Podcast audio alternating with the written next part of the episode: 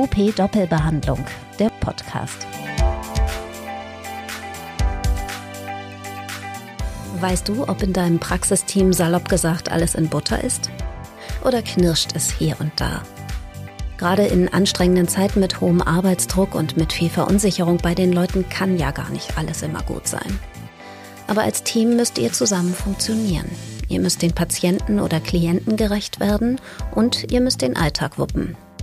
Und damit das gelingt, benötigt ihr einen klaren Umgang untereinander, damit sich zum Beispiel kein Frust wegen Überlastung Einzelner aufbaut oder Konflikte eskalieren.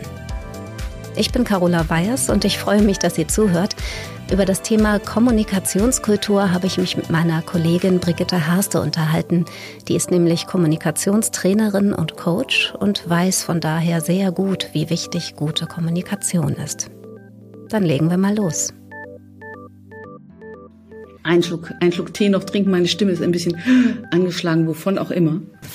Ja, aber das passt doch total zum Thema. Guten Morgen, Brigitte.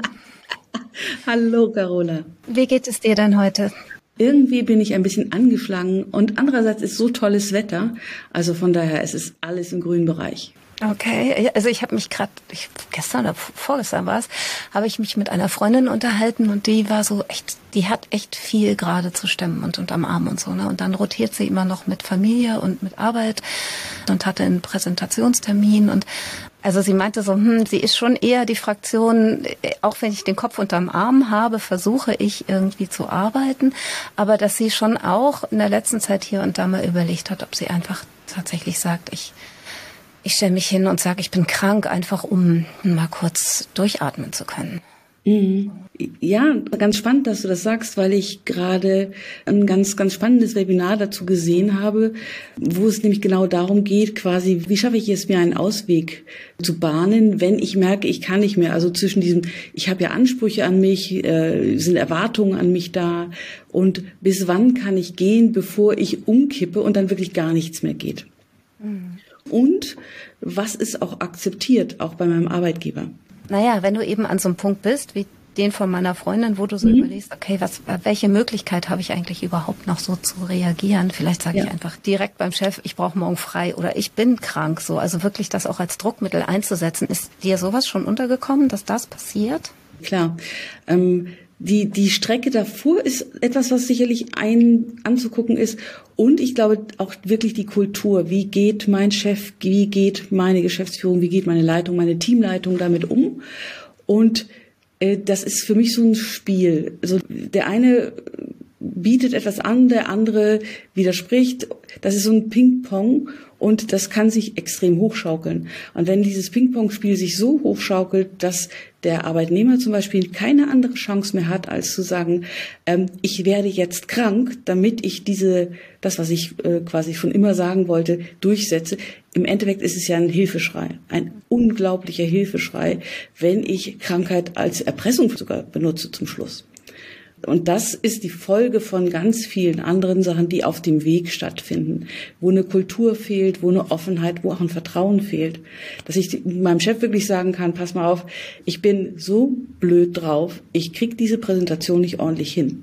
Wie können wir es anders lösen? Mhm. Und das wäre idealerweise natürlich die Reaktion des Chefs da konstruktiv mit umzugehen und nicht zu sagen, na, dann liefer das ab oder dann melde dich doch krank, aber du wirst schon sehen, was du davon hast. Es gibt es ja auf beiden Seiten. Wenn du jetzt beide Seiten ansprichst, also wenn ich jetzt Chefin wäre und da würde jemand vor mir stehen und so kommen, ich wüsste überhaupt nicht, wie ich reagieren soll. Welche Chancen habe ich denn dann? Also da steht jemand und sagt, weißt du was? Entweder morgen ist frei oder ich bin dann mal krank. So was, äh, was mache ich denn dann? Ich bin sehr der Überzeugung, dass Arbeitnehmer, die so etwas tun, vorher Signale gesendet haben. Ob die Leitung das vorher wahrgenommen hat oder ob das wirklich deutlich genug war, das muss gar nicht so sein. Nur da ist eine Vorgeschichte vor. Und wenn Tatsache ein Arbeitnehmer bis zu diesem Punkt kommt und sagt, jetzt entweder oder, dann ist das deutlich Erpressung und es ist auch rein arbeitsrechtlich Nötigung. Und das ist Tatsache ein Grund, fristlos gekündigt zu werden. Das sollte vielleicht auch jeder Arbeitnehmer wissen. Nur ich habe das Gefühl, dass dann die Not schon so groß ist, dass sie dieses Risiko eingehen. Und die andere Seite, die du ansprichst, ist natürlich mindestens genauso interessant. Was mache ich als Arbeitgeber? Und wenn ich gerade so an Praxen denke, äh, wir wissen alle, dass jede Arbeitskraft hochwertvoll ist und dass die Kalkulationen so laufen, dass nicht mal eben jemand ausfallen darf oder kann. Und dann ist das natürlich ein massives, ja, eine Drohung. Eine Drohung, wenn jemand sagt, gib mir nächste Woche frei oder ich, oder ich werde eh krank. Ja, klar.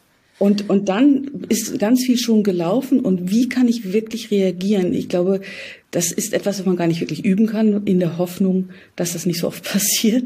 Und das andere ist, sich vorher darüber Gedanken zu machen, was würde passieren, wenn. Das Allerbeste ist natürlich, Prophylaxe zu betreiben und dafür zu sorgen, dass diese Situationen nicht erst entstehen. Wie okay, gesagt, ich gehe davon aus, dass das Last, der, die, die letzte Möglichkeit für den Arbeitnehmer ist. Und wenn ich dann als Arbeitgeber davor stehe, dann brauche ich wirklich dieses nach innen zurücktreten, ganz in Ruhe reagieren und nicht sagen, was willst du mir antun oder so, sondern mit einer Frage reagieren. Und ich glaube, dass die einzig wirklich coole Art zu reagieren ist, mit einer Frage zu reagieren. Also, was genau willst du mir sagen? Oder äh, habe ich dich richtig verstanden? Sagst du mir gerade, dass du morgen krank wirst? Oder ähm, auch konkret vielleicht werden, willst du mich damit erpressen? Oh, heftig, okay. Mhm. Und nur das ist sicherlich nichts, was einem spontan einfällt. Das heißt, wenn man äh, darüber nachdenkt, glaube ich, kann man so eine Fragenbahn, was passiert, wenn ich frage als Arbeitgeber? Ich verlange von meinem oder ich bringe meinen Mitarbeiter in die Position, dass er ähm, antworten muss. Mhm. Und das heißt nicht, ich beschuldige ihn, ich greife ihn nicht an, ich mache gar nichts, sondern ich gebe meinem Arbeitnehmer die Möglichkeit, darauf zu antworten. Ich spiele den Ball er, sozusagen zurück. Genauso. Du spielst den Ball perfekt zurück und du passt natürlich auch auf, dass du deine Emotionen dabei in den Griff kriegst. Und ich glaube, das ist wirklich etwas, was eine hohe Kunst ist. Denn wenn ich so bedroht werde als Arbeitgeber, geht bei mir ja im Kopf schon ganz was anderes ab dass ich überlege, Gottes Willen, was passiert mit den Patienten und umsetzen und ich kann das alles nicht mehr halten und hinkriegen. Und das fügt sich wieder an das an, was du ganz am Anfang gesagt hast. Zurzeit sind einfach Ängste deutlich präsenter in mhm. jeglicher Form. Dies passiert, jenes passiert. Ich glaube, dass die, die Stelle wund ist, an der wir da angegriffen werden. Ja. Und dass dann die Nerven schneller durchgehen, dass schneller Angst hochspielt. Und wenn wir Angst haben, reagieren wir panisch. Das ist eine komplette Stresssituation. Und wir reagieren nicht mehr so, wie wir normalerweise reagieren würden. Ich habe mir gerade mal zwei Stichworte gemacht, die du mhm. äh, gesagt hast, nämlich zum einen die Prophylaxe und zum anderen die Vorgeschichte. Das fand ich ganz spannend. Was heißt denn Vorgeschichte? Wo siehst du denn da Ursachen, dass es dahin kommt? Ich ziehe mal eine Parallele, weil ich dann selber betroffen bin als äh, die Person, die darüber nachdenkt. So eine Parallele wäre die Beziehung, meine Beziehung, die ich habe. Das sagt ja auch nicht jemand, ich komme abends rein, mache die Tür auf und sage, ich gehe jetzt und zieht aus. Also so findet Beziehung ja nicht statt und wir haben eine Arbeitsbeziehung. Wir haben eine entsprechende Beziehung dahin. Das heißt, auch da gibt es eine Vorgeschichte und ich äh, habe, wenn ich das erlebt habe, und ich habe das schon so erlebt, dass Menschen sagen, der hat mir nie zugehört. Ähm, ich durfte nie was sagen, ich konnte nie äußern, worum es mir wirklich geht. Also dass vorher gar keine Beziehung stattgefunden hat zu, zwischen dem Arbeitgeber und der Arbeitnehmerin, zwischen Chef und Therapeut zum Beispiel, nach dem Motto, ist doch alles prima, aber es wird nicht thematisiert, dass irgendwas nicht prima ist. Das heißt auch die Art, gibt es Konflikte? Äh, sind wir uns vielleicht mal uneinig? Oder äh, höre ich einfach, geht's dir gut? Das sind alles so Abgleiche, dass ich sage, und das gehört in so eine Beziehung und eben auch in so eine Arbeitsbeziehung rein. Das sind keine Maschinen, mit denen wir arbeiten, sondern Menschen. Und wenn ich dann da keinen Sensor habe, dass da schon irgendwas schief ist, jemand wird ruhiger, ist immer mal wieder krank, ist mürrisch oder macht nicht mehr das, was er vorher gemacht hat, mit Freude gemacht hat, macht er nicht mehr oder sie. Dass ich darauf aufmerksam werde als Teamleiter als die Person, die da wirklich zuständig ist und dann nachfragt, damit ich überhaupt nicht in diese extreme Situation kommen muss. Das ist das Letzte, was dann noch übrig bleibt und das ist mm, aus einer Emotion heraus, die unglaublich stark ist. Andererseits schützt mich das wirklich vor solchen Situationen, wenn ich jetzt eine empathische Chefin bin, die halt wirklich darum bemüht ist, dass es ihren Leuten gut geht und immer auch mal nachfragt, wie ist es denn und so weiter, schützt es mich davor, dass das nicht vielleicht auch dann ausgenutzt wird, dass Leute erst recht dann darauf abzielen, dass sie denken, ach na ja, der können wir ja sicherlich auch das ein oder andere noch aus dem Kreuz leiern. Mm, ja, ich, ich, ich verstehe, was du meinst. Und das ist sicherlich etwas, wenn das keine ehrliche Beziehung, also keine vertrauensvolle Beziehung ist dann ist das möglich, ohne weiteres. Und ja, es gibt bestimmt Menschen, die darauf abzielen, genau ein Vertrauen zu missbrauchen an der Stelle. Nur wenn es dann soweit ist, dass ich merke, also das Vertrauen, was ich bisher meinte, was zwischen diesen Personen da ist, existiert gar nicht, dann ist es auch Zeit, Schluss zu machen. Denn dann ist das Vertrauensverhältnis wirklich nicht mehr da und dann kriegt es wirklich wie so, das ist das letzte Stück, was von der Klippe springt. Da ist nicht mehr viel zu retten. Das kann ich nicht wieder kitten. Und in dem Augenblick, wo ich quasi immer wieder so einen Abgleich habe und sage, okay, und es geht nicht um Ausnutzen, sondern einfach ein Gespür dafür haben, ist jemand gut drauf, ist jemand nicht so gut drauf und nicht das, was gerne in therapeutischen Praxen wirklich passiert ist, wir haben uns doch alle lieb, uns geht es doch alle gut und wir gucken lieber nicht hin zu Konflikten, wir gucken lieber nicht dahin, wo es vielleicht doch knirscht. Wenn ich beide Seiten sehe und für beide Seiten offen bin und auch so eine Art Kultur in der Praxis herrscht, dass jeder auch mal nicht so gut drauf sein darf und das auch sagen darf, ohne dass er gleich quittiert, dann habe ich so eine Ebene geschaffen und da bin ich jetzt wieder bei dem Beispiel von vorhin, das hat viel mit Vorleben zu tun. Also wie verhalte ich mich als Chef? Vertrauen mit Regeln. Habe ich das so richtig wahrgenommen? Ja, ich glaube, dass zu Vertrauen extrem wichtig ist, Regeln zu haben. Also ist das, also quasi das ist dann das, was du mit, mit Prophylaxe betreiben meinst? Prophylaxe ist Tatsache eine, eine Sensibilität, also dieses, diese Balance und ich, und das empfinde ich auch als Spiel, zu sagen, wie viel Vertrauen und Empathie und auch Menschlichkeit bringe ich jemandem gegen, äh, ent, wie heißt das? Wie bringe ich das jemandem entgegen so? Und das andere ist Tatsache dieses, ähm, wie viel Rahmen muss ich vorgeben, wie viel Regeln muss ich vorgeben, damit dieser Rahmen auch eine Arbeitsfähigkeit ermöglicht. Und das ist eine Balance. Und diese Balance hinzubekommen zwischen Vertrauen und auch, ich bin wirklich Vorgesetzter und Vorgabe. Also ich setze ganz klar den Rahmen als, als Führung. Dafür bin ich definitiv verantwortlich. Und wenn der Rahmen ganz weit ist und alles, alles gemacht werden kann, ist alles gut, dann brauche ich umso mehr Vertrauen. Mhm. Und wie baue ich das auf? Was hilft mir, damit die Leute rechtzeitig auf der Vertrauensebene zu mir kommen können und sagen können, hier, ich brauche da und da eine Entlastung und nicht diesen Knopf drücken müssen mit End oder Weder? Diese Frage ist wunderbar. Dieses, was wirklich ganz, ganz wichtig ist, Vorleben. Also nicht ich bin der coole Chef, der alles wuppt und ihr seid alle Luschen, die das nicht hinkriegen, macht kein Vertrauen. Sondern auch so, als Chef zu sagen, ey, ich mache mir auch Gedanken darüber und dann auch darüber reden, was macht das mit euch, äh, was macht das mit mir. Und ich finde, als Praxisinhaber zum Beispiel ist es schon wichtig zu sagen, hey Leute, die Preise gehen so in den, in den Zenit, ich weiß teilweise nicht genau, wie ich es machen kann, das und das habe ich mir ausgedacht. Wie geht es euch denn damit? Habt ihr Ideen, wie wir es hinkriegen? Was macht ihr denn auch zu Hause? Äh, wie fühlt ihr euch dabei? Also diese Ebene auch anzusprechen und sich dann auch an der Stelle sehr menschlich zu zeigen, nicht nach dem Motto, ich hatte Angst, sondern einfach eine Verletzlichkeit zu zeigen, die mich einfach so menschlich macht, dass ich nahbar werde. Und empathisch, dass ich sage, nein, ich kann das nachvollziehen. Ich kann verstehen, worum es euch geht und ich kann respektieren, dass ihr euch vielleicht auch mal nicht gut fühlt. Mir geht es nicht anders und dann machen wir und dann in Richtung Lösung gehen. Also auch vorleben, dass es Lösungen gibt.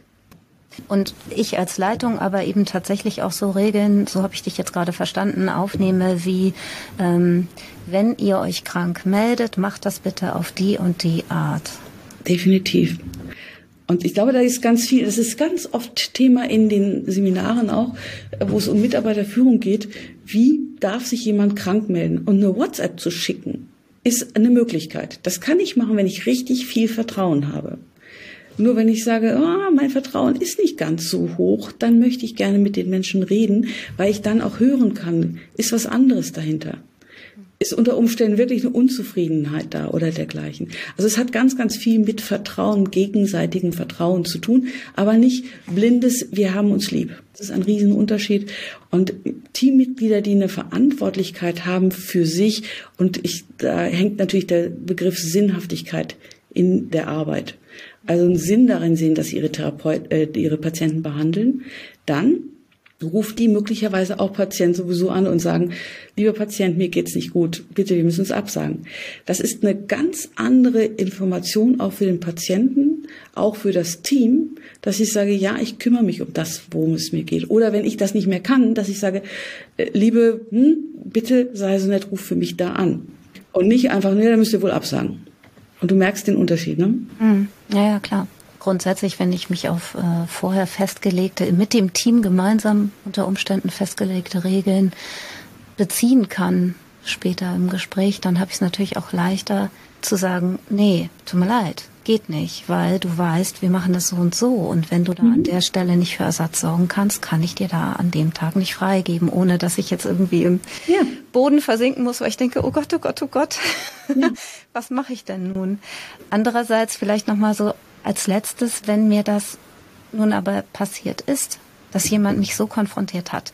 Ich habe also den Ball zurückgespielt und ähm, die Person ist am Zug und muss jetzt also sagen, wie es sich verhält. Du hast gerade gesagt, im schlimmsten Fall ruhig die Konsequenz ziehen und sagen, so arbeiten wir hier nicht miteinander.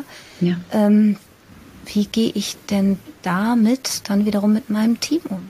Weil die werden ja auch im Zweifelsfall denken, so, oh, XY ist weg. Oder aber, oh, mhm. was war denn das gerade?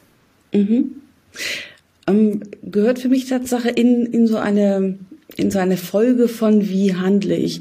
Erstens, wenn ich meinen Mitarbeitern auf Augenhöhe begegne und ein gewisses Vertrauens, bitte, ich muss nicht mit meinen Mitarbeitern in Urlaub fahren. Das ist nicht gemeint, sondern wirklich sagen, wir begegnen uns auf Augenhöhe. Das heißt, ich sage dir auch und ich kann dir auch sagen, äh, wenn mir was nicht passt. Oder wenn ich meine, das muss anders passieren, dass es da eine Ebene gibt, miteinander umzugehen. Denn viele von solchen Kurzschlussdingern, dann gehe ich eben, sind ja ganz oft so nach dem Motto, das und das habe ich gesehen, das machst du bitte ab morgen anders. Und dann habe ich am nächsten Tag einen gelben Schein auf dem Tisch. Also da ist ja die Reaktion schon die gleiche. Wenn ich dann sage, okay, ich habe jetzt gemerkt, ich werde erpresst und die Person sagt mir dann auch ins Gesicht, nein, ich muss jetzt frei haben, sonst wird das hier nichts mehr mit uns, dann ist die Frage, wie viel Vertrauen habe ich denn überhaupt noch? Was ist denn die Basis für eine gemeinsame Weiterarbeit? Und der nächste Schritt wäre dann auch zu sagen, bitte, das erkläre ich nicht zwischen Tür und Angel, sondern nach dem Satz, äh, was willst du mir sagen oder willst du mich erpressen, dann wird nicht weiter diskutiert, sondern wird gesagt, dann treffen wir uns in einer Stunde bei mir im Büro. Und dann gibt es ein klärendes Gespräch. Was ist gemeint gewesen? Gibt es eine Lösung für das oder ist die einzige Lösung zu sagen, dann gehen wir getrennter Wege? Denn da ist die Frage, gibt es da noch Vertrauen? Ist es wirklich aus so einer spontanen Not heraus passiert, dass ich sage, es gibt ein Vertrauen, aber in dem Augenblick war es nicht möglich? Oder habe ich das schon lange kommen sehen? Das Vertrauen ist schon lange nicht mehr da. Dann bitte auch von solchen Mitarbeitern trennen. Und ich weiß aus den Coachings, die ich ja auch mache, ähm, dass sich gerade Praxisinhaber ganz lange quälen, bevor sie sagen, oh, und, hm, und die Konsequenzen und so. Und was für eine Erleichterung die verspüren, wenn sie sich entschlossen haben, wirklich diese Arbeitsbeziehung zu beenden, wie befreit dann auch das Team ist. Denn deine Frage war ja auch, was mache ich mit dem Team? Das Team merkt sowas auch. Mhm. Die merken das auch schon vorher. Und ja, ich, wenn ich ein Vertrauensverhältnis habe, auch zu meinem Team, dann kann ich auch hingehen und sagen, passt auf Leute, das und das ist passiert. Und dann bewerte ich nicht, sondern beschreibe, was passiert ist, damit sie wissen, was ist da passiert was denke ich darüber? Was habe ich getan? Ich habe gesagt, das ist keine Vertrauensbasis für mich. Deshalb habe ich dieses Arbeitsverhältnis beendet. Und das heißt aber nicht, dass die anderen Angst haben müssen, dass sie vielleicht als Nächste fliegen oder so, weil sie verstehen können, was da passiert ist. Und, Und ganz klar das Signal, ich lasse mich nicht erpressen. Genau, also weil sie sehen, Kommunikation im Vorfeld ist möglich, ähm, aber Erpressung eben nicht. Ja, was würdest du meiner Freundin raten? Soll sie darauf vertrauen, dass sie eine Leitung hat, die schon mit sich reden lässt? Du hast äh, jetzt nicht gehört, dass ich mein Kinn verzogen habe. Ähm, Frage ist, ist ein Vertrauen da oder nicht? Und wenn ich als Arbeitnehmer das nicht weiß, dann ist die Frage, habe ich die Möglichkeit für mich, also bin ich selber so stark und in mir gefestigt, dass ich sage, ich suche aktiv das Gespräch mit meinem Vorgesetzten. Das überlege ich mir vorher, ist ein solches Gespräch möglich? Wie baue ich ein solches Gespräch auf? Ähm, und dann gehe ich dahin und dann werde ich sehen, ob dieses Gespräch wirklich stattfinden kann oder nicht. Und kann dann immer noch hinterher sagen, okay, ich ziehe daraus meine Schlussfolgerungen. Diese Kurzschlusshandlung, so bezeichne ich das jetzt mal, zu sagen, ich drohe meinem Chef, ich erpresse meinen Chef, sind eine Not, die auch ein Arbeitnehmer, glaube ich, man könnte es dem Chef auch einfach, nicht einfach, aber einfach hermachen indem man wirklich darüber spricht. Und wenn man dann merkt, dass dieser Chef wirklich nicht in der Lage ist, darüber zu sprechen oder es nicht will, kann ich immer noch die Konsequenzen ziehen. Nur diese Notbremse, sag ich mal, ist tut keine gute Entscheidung. Ja, tut niemanden gut. Alles klar. Ich danke dir. Mach's gut. Ciao. Das war UP Doppelbehandlung, der Podcast von Unternehmen Praxis. Wir sind zu finden bei Spotify, Deezer, Google Podcasts und Apple Podcasts und natürlich auch auf up-aktuell.de slash podcast. Folgt uns und teilt uns bei Instagram, Facebook oder YouTube und empfehlt uns weiter, gerne auch mündlich. Bis zum nächsten Mal.